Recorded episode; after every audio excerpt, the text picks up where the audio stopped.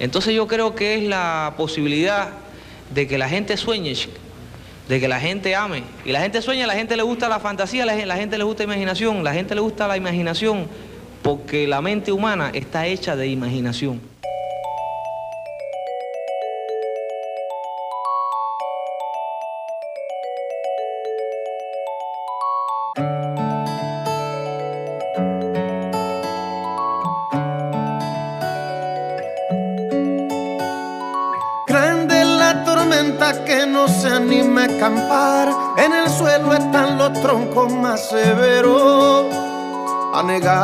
La sabana, se río el manantial. Tanta lluvia que ha borrado los senderos. Viejo mapa que no nos dirá cómo llegar. Adelante solo reina un gran fanguero. Se adelanta un caminante. Bueno, Acá estamos conectados, hay ceros y unos viajando por cables para hacer esto posible. Estamos teniendo una conversación y viéndonos eh, a distancia. La verdad que en este contexto distópico, en, este 15 de abril, y lo digo porque no sabemos cuándo se va a subir esto, y es bueno tener claro que estamos en un 15 de abril. Alberto habló ayer y todos nos vimos en un revival del 2020 que está fulero. Pero bueno, acá estamos metiéndole garra, dándole calor a la situación a través de la internet. En esto que. ¿Qué es esto? ¿No? Porque esto se llama el divague y es un intento de podcast que ha crecido, ha brotado del caldo de cultivo de un poco la podredumbre y la vitalidad que hay en memes descoloniales y coso. Esto entraría en la parte de Icoso, y lo bueno de Icoso es que es como una ruta que te lleva a miles de lugares a la vez. Y hoy estamos con los licenciados Julián Vilmes y Jonathan Proeger, ambos sociólogos y coso, ¿no? Porque en realidad el título profesional nos dice algo de estas personas, pero yo también soy casi sociólogo y sin embargo somos los tres muy distintos y eso lo van a poder apreciar a lo largo del programa. ¿Cuál es el tema que nos convoca hoy, señores? Bueno, sí, un gusto estar acá con los amigos Johnny Olmo. Y bueno, vamos a ver si podemos charlar de algunas de estas cosas que motivan nuestras, nuestros intercambios o nuestras charlas y que queremos acá compartir con la gente que consume memes descoloniales y cosas, que compartimos un mambo y ciertos horizontes quizás. Tal cual, nosotros consumimos memes decoloniales, también somos de alguna manera partícipes le sumamos ahí a Olmo desde detrás de las cortinas. Y bueno, cuando nos presentabas medio como sociólogo, sí, es como que por un lado decís el título como que te aporta y también te encorseta, ¿no? Porque capaz que hablar de unas cosas acá que se nos van a salir de la sociología y eso está bueno. Ese es el margen del icoso que vos decías, ¿no? Ahí, el icoso. Porque hoy vamos a, a charlar de los mitos, ¿no? Hoy nos convocan los mitos los mitos nos convocan. Yo igual quiero decir que yo, digamos, eh, fabrico memes, hago circular memes, pero también los consumo. Quiero decir que no, eso de que el que la vende no, no, no toma, no. En mi caso yo tomo y vendo. Qué rica que está la meme. Bueno, en realidad no lo vendo, nunca nadie me pagó por un meme. Si alguien sabe, alguien que haya cobrado por un meme, lo traemos al programa y lo entrevistamos y le compramos un meme en vivo para instalar la, actividad de comprar memes, ¿no? Porque esto de no pagarlos es increíble cómo se instaló el no pagar un meme, ¿no? Pero bueno, cosas que pasan en esta distopía. Sí, eh, yo antes de, darles pie, tiro, ¿no? Eh, un poquito este, cómo entró este bardo de los mitos. Para mí hay dos ideas a grandes rasgos sobre los mitos. Eh, una que es una forma de mentir, ¿no? mitomanía. Hay gente que tiene la tendencia a generar mitos, ya se sabe que es mentira. Y esto te hace pensar que la gente que inventó mitos sabía que era mentira y lo hizo para engañar a otra población, ¿no? Suponiendo esto que es tan común en el pensamiento occidental, de que los que piensan distinto en realidad se están engañando entre sí, ¿no? Eh, o son atrasados. Y después, bueno, yo le quiero dedicar un momento también a esto otro que es los mitos como nos los ha instalado History Channel, que es dos colorados con más presupuesto que cinco becas del CONICET para hacer experimentos sobre cosas intrascendentes como si la sandía con vino te puede matar, ¿no? Eh, tremendo. Y dicen que eso es un mito. Yo no sé a quién le, le sirve el mito de la sandía y el vino. A mí nunca, eh, como humanidad, creo que podemos sobrevivir sin ese mito. No sé cómo lo ven ustedes. Así que bueno, les paso la pelota. ¿Son estos mitos o qué, qué es Comienza el a mito? recibir una capa de mitología. Bueno, es una pregunta muy interesante. Eh, a mí me pasaba cuando yo también soy muy cons- consumidor de memes y alegran varios momentos de mi día. Y pensaba que cuando veía ese hilo de memes, de memes descoloniales y coso, sobre, mm, sobre el mito del héroe, los cuentos, los relatos, la subí mucho, de hecho lo usé para dar clases en el colegio. Y, mm, y bueno, por un lado está esta cuestión de la idea esa que nos han vendido del mito igual a, a un chamullo, una zaraza. De hecho, está instalada esta idea de que continuamente, por ejemplo, algo que nos convoca, las ciencias sociales tenemos que desmitificar cosas, como diciendo, como si la realidad social estuviera llena de mentiras, llena de gente que piensa cosas que no son, y uno tiene que ir a llevar luz, ¿no? Y yo revisaba acá dos bodoques así, dos librotes enormes eh, sobre mitología, la mitología volumen 1, volumen 2, que heredé de mi abuelo. Y mm, es tremendo ese material documental, impresionante, muy interesante, de distintas culturas, distintos pueblos. Y al principio te, te aclara un poco que, bueno, que si bien lo dice casi textualmente de esta manera, pertenece a una etapa antigua, primitiva de la humanidad, tienen un valor importante para la ciencia, para la mitología como ciencia, dicen ellos. Entonces, como si para hablar de estas cosas uno tuviera que pedir permiso y pedir un poco de disculpas, ¿no? En ámbitos más académicos, educativos, científicos. Y, es interesante cómo, por un lado, esa formación que nos venden de cómo entender la mitología, el registro simbólico, más ligado a la imaginación y también a la, a la fantasía, tiene una actualidad tremenda. Y eso es algo que se veía clarísimo en ese hilo de memes. Entonces, ¿qué hay en esta cuestión de los mitos que nos interpela o nos pega tanto? Bueno, este, la cuestión de los mitos está como me parece muy vinculado a esto que vos nombrabas de la, nombraste la fantasía. Eh, hay algo que plantea ahí Jung, que lo podemos citar, que aparece también en algunas publicaciones de memes de coloniales, este el psiquiatra suizo, que si bien era de aquel lado del charco, tenía como algunas puntas interesantes para deconstruir el, el eurocentrismo, la modernidad, ¿no? Este, y bueno, Jung plantea la, cercanía entre los mitos y esta naturaleza del ser humano, esta predisposición a la fantasía, a la imaginación. Como aquel tema que nos acordábamos de, Silvio, ¿no? el, el tema de buena fe, donde Silvio arranca diciendo que la mente humana está hecha de imaginación.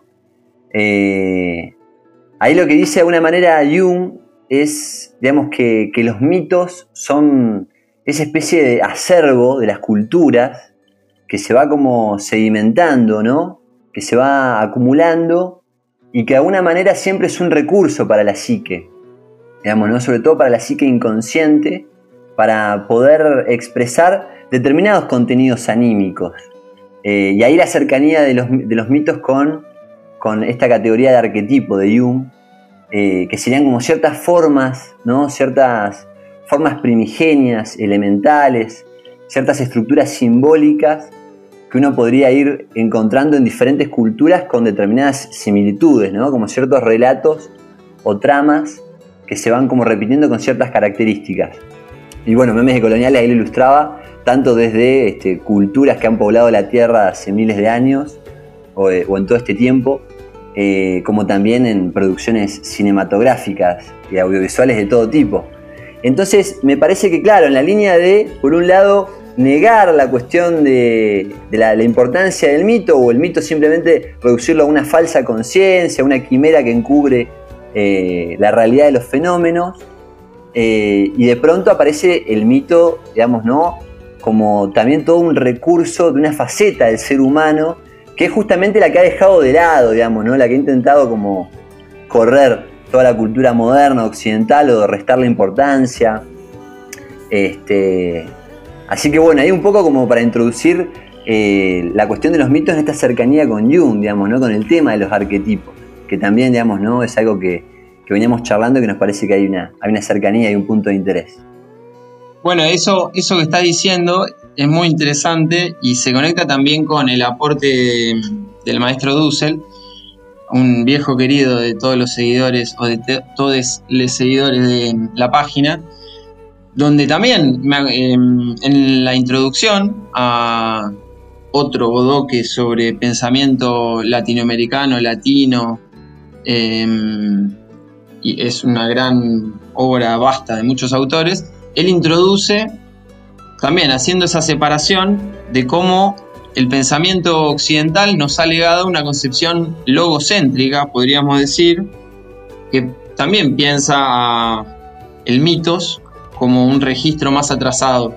Y entonces él dice que todas, todos los pueblos, todas las culturas han debido, por una cuestión existencial, filosófica, responderse distintas preguntas, distintos núcleos problemáticos que son existenciales, ontológicos, qué hacemos acá, a dónde vamos, cuál es el sentido, cuál es el origen, todo ese tipo de cuestiones, la cuestión de la ética también.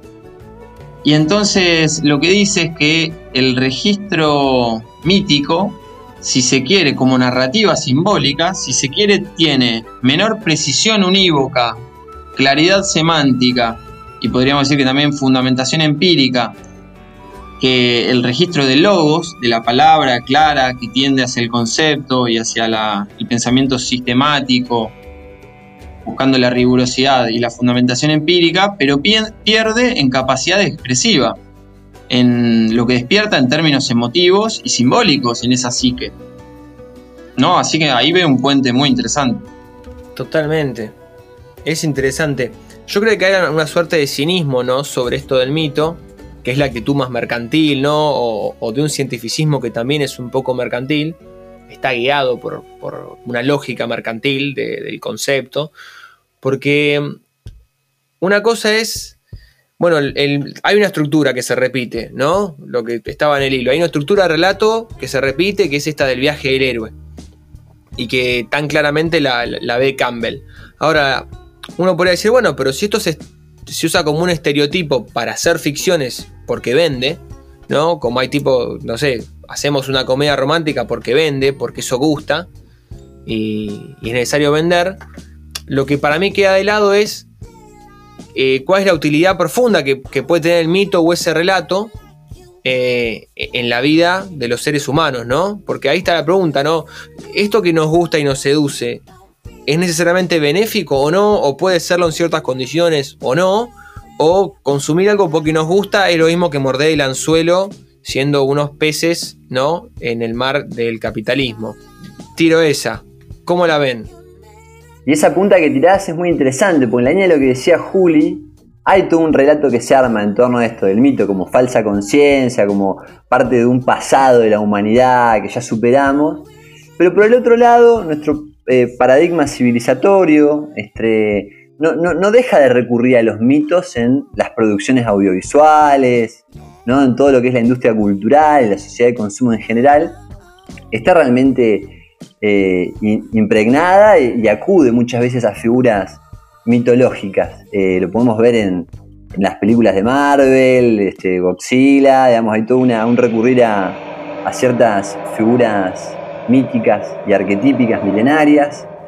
Y es interesante porque, claro, de alguna manera es como si el sistema, digamos, ¿no? llamémoslo la sociedad capitalista o el proyecto civilizatorio moderno occidental, tiene que recurrir a los mitos, digamos, tiene que cubrir esa faceta del ser humano, ¿no? Eh, eh, por lo menos enmarcarla en algún tipo de propuesta. Y ahí donde aparece esa propuesta en un formato audiovisual, ¿no? Un formato audiovisual donde vos sos un consumidor, digamos, ¿no? De esa épica, ¿no? Esa épica como objeto, en tanto objeto de consumo, este, sos un consumidor de esos mitos, y a vos te ponen en un lugar de eso, de receptor, pasivo, en tu casa, digamos, ¿no? De, esas, de esos elementos preelaborados. Y, acá se me viene a la mente, digamos, ¿no? esto, esto que dice Chespirito, cuando Chespirito en una entrevista le dicen, ¿Y vos qué pensás de los héroes de la televisión como Superman, Batman? Chespirito dice, no, esos no son héroes. El tipo no sabía si reírse o no, porque claro, se le dice Chespirito. Dice, no, esto es cosa seria. El Chapulín Colorado es un héroe. Mi astucia. Porque estos personajes tienen superpoderes, no tienen miedo. No tienen necesidad de tener miedo porque tienen superpoderes. En cambio, el Chapulín Colorado está muerto de miedo. ¿No? Esa es la diferencia eh, que establece Chespirito, digamos, entre el Chapulín Colorado y estos personajes. Y es interesante porque muchas veces en estos formatos audiovisuales estos personajes están como alejados de la condición humana. Es una mitología que muchas veces los aleja de la experiencia humana y, me parece que tiene que ver con ese dejarnos en ese lugar de pasividad, de meros receptores y consumidores de esos productos audiovisuales.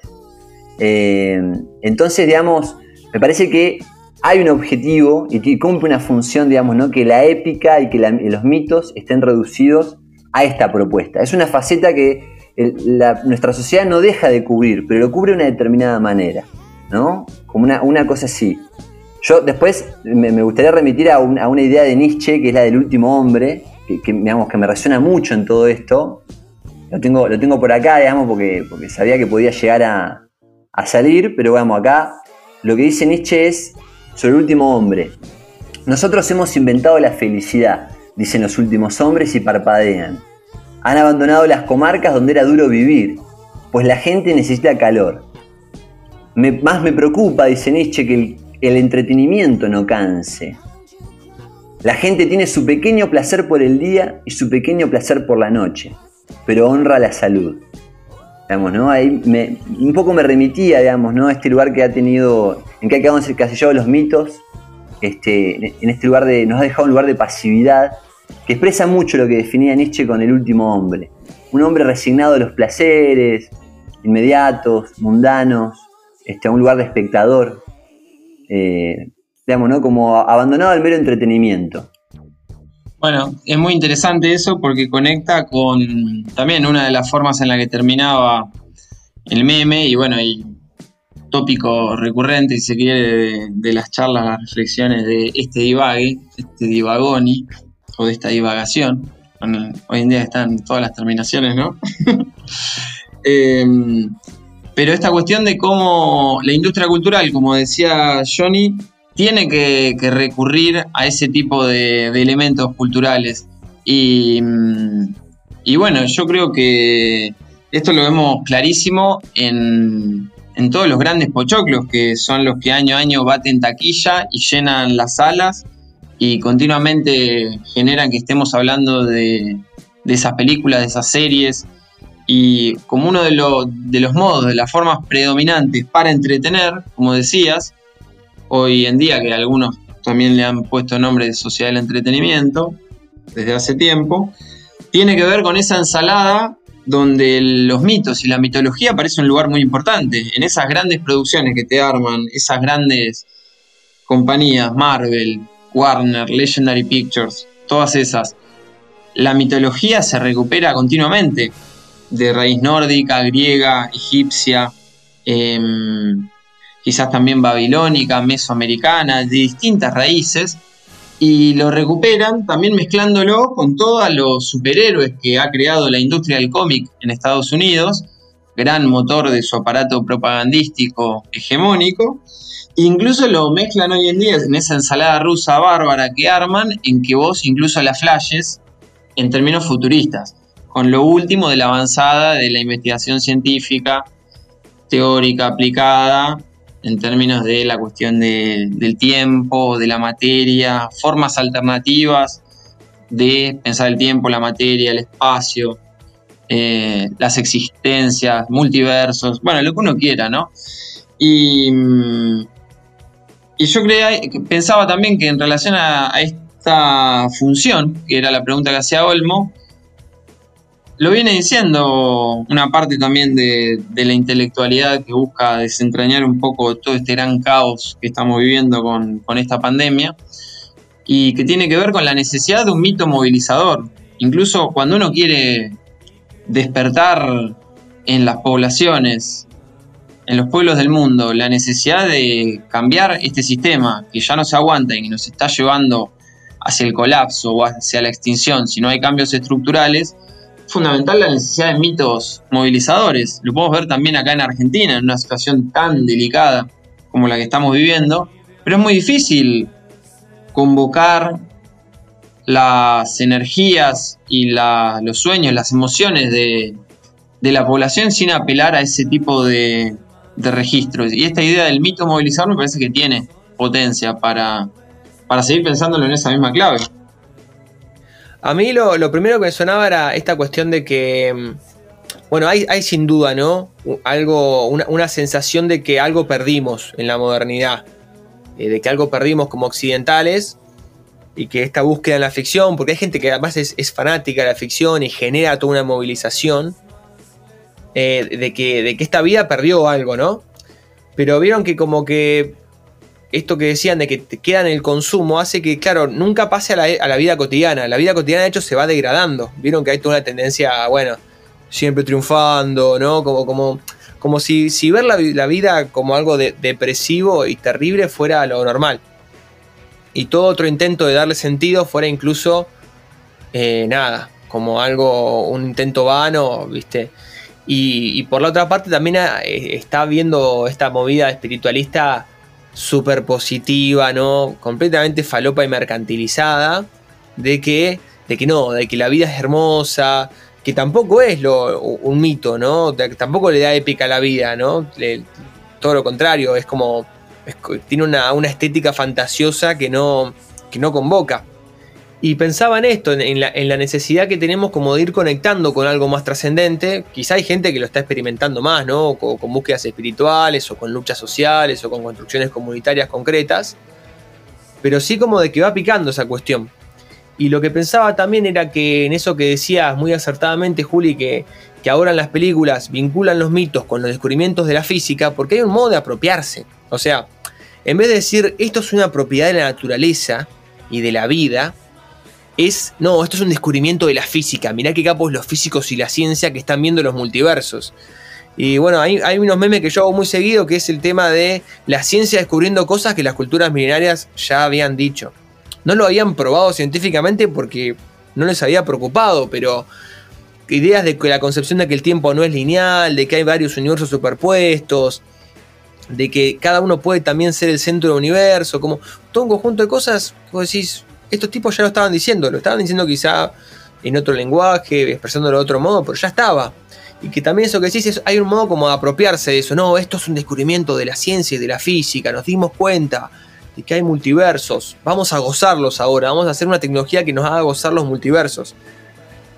Y lo loco es que los multiversos viven dentro nuestro. Eso, eso es necesidad de haces.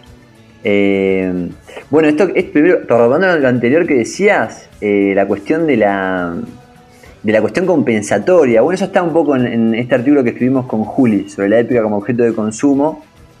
claro, es compensatorio, ¿no? Porque es, es consumir épica y mitos, porque nuestra vida está despojada de todo tipo de sentidos de trascendencia. no es como una cosa media como compensatoria, y ahí esta cuestión de los mitos movilizadores, la importancia de apelar a mitos que nos movilicen que nos lleven a la acción. Este, bueno, hoy en día en un contexto muy particular, este, cómo construir cercanías en contextos de distanciamiento social, sería una pregunta interesante. Cómo construir sentidos de comunidad. Eh, pero este cierre, este cierre que vos hacés, digamos, en relación a, la interioridad, ¿no? Volvemos a la pregunta sobre, porque a veces, muchas veces el mito está puesto afuera, ¿no? Como un relato que se inventa afuera y que es impuesto o aceptado por los individuos o no. Y en realidad hay algo inherente al ser humano en esta cuestión de esta predisposición a la fantasía eh, y que tiene que ver con los contenidos, digamos, ¿no? que habitan en el inconsciente, ahí puede aparecer la categoría de inconsciente colectivo en Jung, y que si nos permite el Livagoni, inclusive, digamos, ¿no? Que es parte de la propuesta de la divagación, nos podemos inclusive arriesgarnos a hacer afirmaciones más jugadas o hipótesis por lo menos más jugadas de que la naturaleza arquetípica inclusive excede el ámbito del ser humano meramente. ¿no? Y así como tenemos, por ejemplo, el mito del héroe, digamos, ¿no? o el arquetipo del héroe, como el sujeto que en un momento rehúsa un camino, acepta su camino, se introduce a través de una transformación, resigna libertades para poder transformarse, luego este, toma una forma más acabada de sí mismo, eh, uno podría asemejarlo al proceso de la oruga con la mariposa, digamos, ¿no? Hay, hay elementos, digamos, ¿no? Hay, hay, elementos arquetípicos que inclusive exceden el ámbito de lo meramente humano, que inclusive nos podrían dar la posibilidad de plantear la hipótesis de que los arquetipos preexistan al ser humano, así como los símbolos, eh, como en esa línea. Este, es un poco lo que me, me convidaba a pensar ahí lo, lo, que decías y bueno, como a modo así más de, de comentario final, digamos, ¿no? De este, este divagón y hermoso. Yo pensaba que mm, incluso esto que vos decías de los multiversos, si hubiera venido cualquiera a hablar de multiversos, se lo etiqueta y se lo tacha de falopa, esotérico, la etiqueta que mejor cuaje, ¿no? Pero de hecho que hoy alguien pueda hablar con cierta pretensión de reconocimiento, de respetabilidad sobre multiversos, tiene que ser un físico teórico y decir, no, no, yo estudié y la investigación física de frontera me dice que es una de las posibilidades para entender las cosas no resueltas, los, las anomalías o los problemas que no, no termina de resolver, no terminan de resolver las distintas teorías científicas. Entonces, incluso la ciencia es un recurso de, sí, de respetabilidad y de que, bueno, sea tomado en serio lo que uno dice. Eh, o bueno, por lo menos la ciencia bajo el rol que cumple en el actual sistema y con esta concepción predominante ligado a, a esta visión de mundo, ¿no? ¿no? No toda ciencia, tampoco le vamos a regalar la ciencia al proyecto civilizatorio occidental capitalista.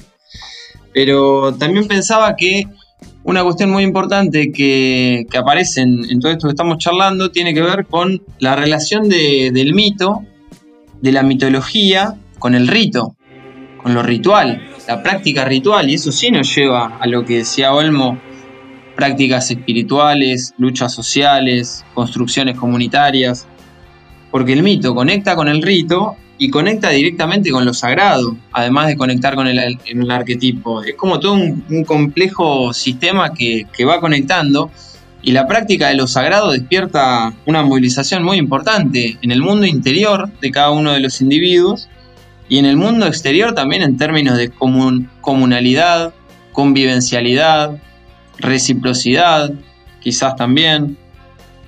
No necesariamente toda práctica sagrada o espiritual tiene esas características, pero al menos podemos encontrar ese potencial y me parece que es interesante. Así que me parece que esas son algunas puntas interesantes como para que lo podamos pensar en relación a, a buscarle una salida para adelante o a qué cosas uno querría reivindicar de su propia realidad cotidiana como elementos contrahegemónicos que nos puedan ir conectando con otras formas de construir mundo. Además de conectar fuertemente con los mitos populares, porque nuestros pueblos están cargados de mitos, mitos populares y nacionales. De hecho, se nos acaba de morir el último gran mito argentino, que era el Diego. Decí que decimos Mauro Viale. A la mierda. No, fue un chiste. Usted tiene que arrepentirse de lo que dijo. No, no me voy a arrepentir. Usted se Acabo tiene que arrepentir. Claro. Pero bueno, entonces podemos también invocar esa fuerza del Diego, del Che, de Vita, de tantos mitos que tenemos en nuestras culturas. Bueno, quizá para cerrar y, también eh, darle un poco de crédito a los autores que también nos hacen la posibilidad de hacer memes, ¿no? Porque uno hace memes en función de algo más grande. El meme siempre tiene referencia, entonces está bueno de vez en cuando hablar de la referencia y no memearla solamente. Alguna vez vamos a tener que hablar de Daniel Santoro, ¿no? Que lo estoy memeando bastante y es un gran artista capo y además un gran eh, ilustrador de mitos, de mitos nacionales. Así que mm, nos queda pendiente eso. Pero bueno, Campbell escribe este tremendo libro y también dice al respecto, ¿no? De, porque está bueno esto de decir, bueno, vos te diste cuenta de todas estas simetrías. ¿Qué actitud tomaste? ¿Me entendés? Estas similitudes para vos, ¿qué fueron? La- ¿El destapar una farsa? ¿O fueron el, descubrir lo genuino de eso que se repetía, ¿no? Y hay una frase que dice él que es, siempre ha sido función primaria de la mitología y del rito suplir los símbolos que hacen avanzar el espíritu humano, a fin de contrarrestar aquellas otras fantasías humanas constantes que tienden a atarlo al pasado. De hecho, el porcentaje tan alto de neuróticos entre nosotros se debe a que nos negamos a recibir esa efectiva ayuda espiritual. ¿No?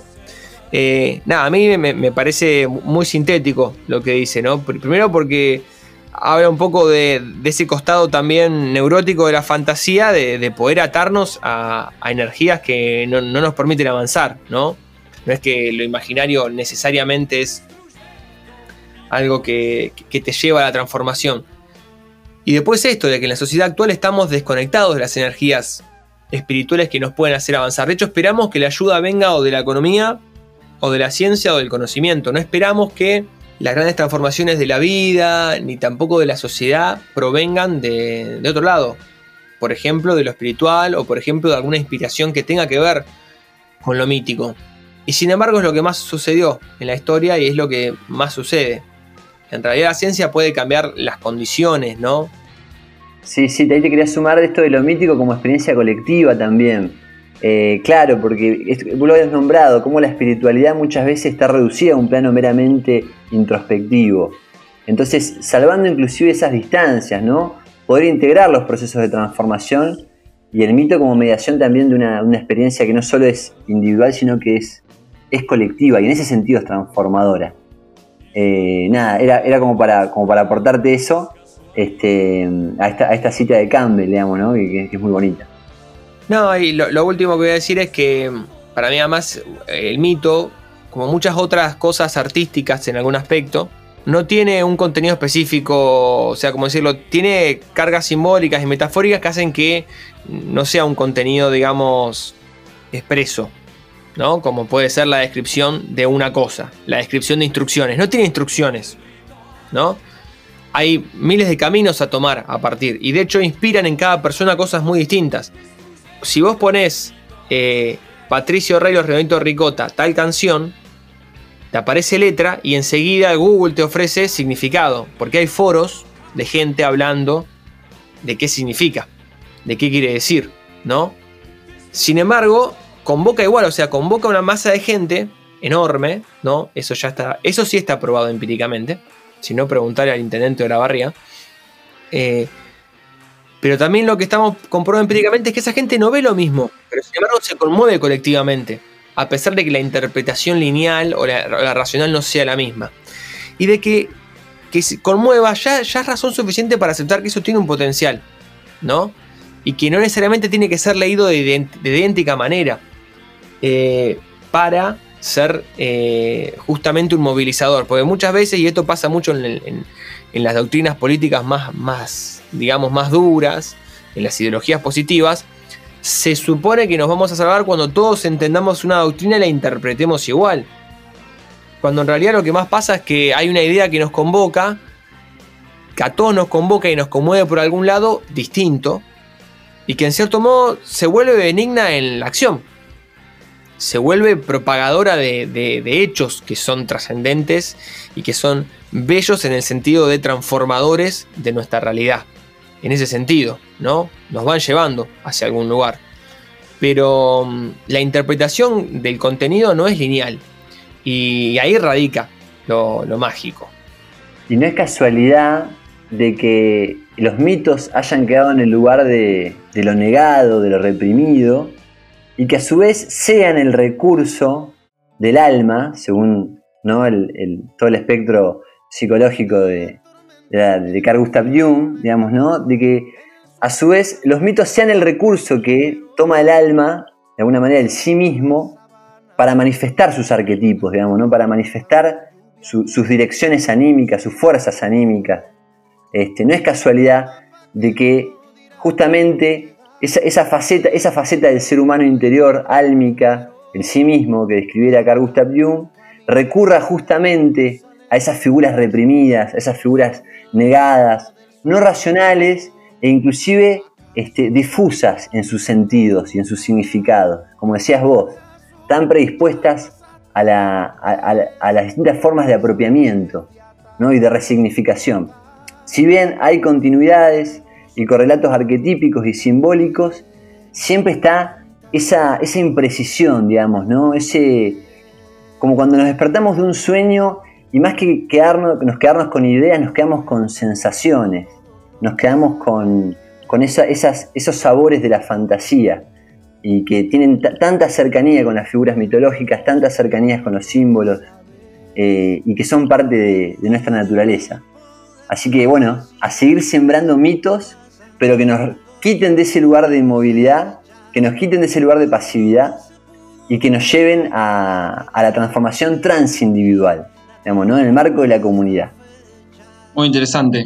Yo también lo último para cerrar, me parece que esta primera divagación ha sido muy interesante y mm, yo pensaba en función de lo que venían diciendo en, bueno las, las luchas, las aristas que, que tenemos el desafío de integrar y en esto último, en relación a esto último que decía Johnny, bueno, como esta cuestión de no escindir los caminos y Tal vez una forma de ponerlo en palabras puede ser cómo poder articular tanto la individuación con la liberación y con la comunalidad.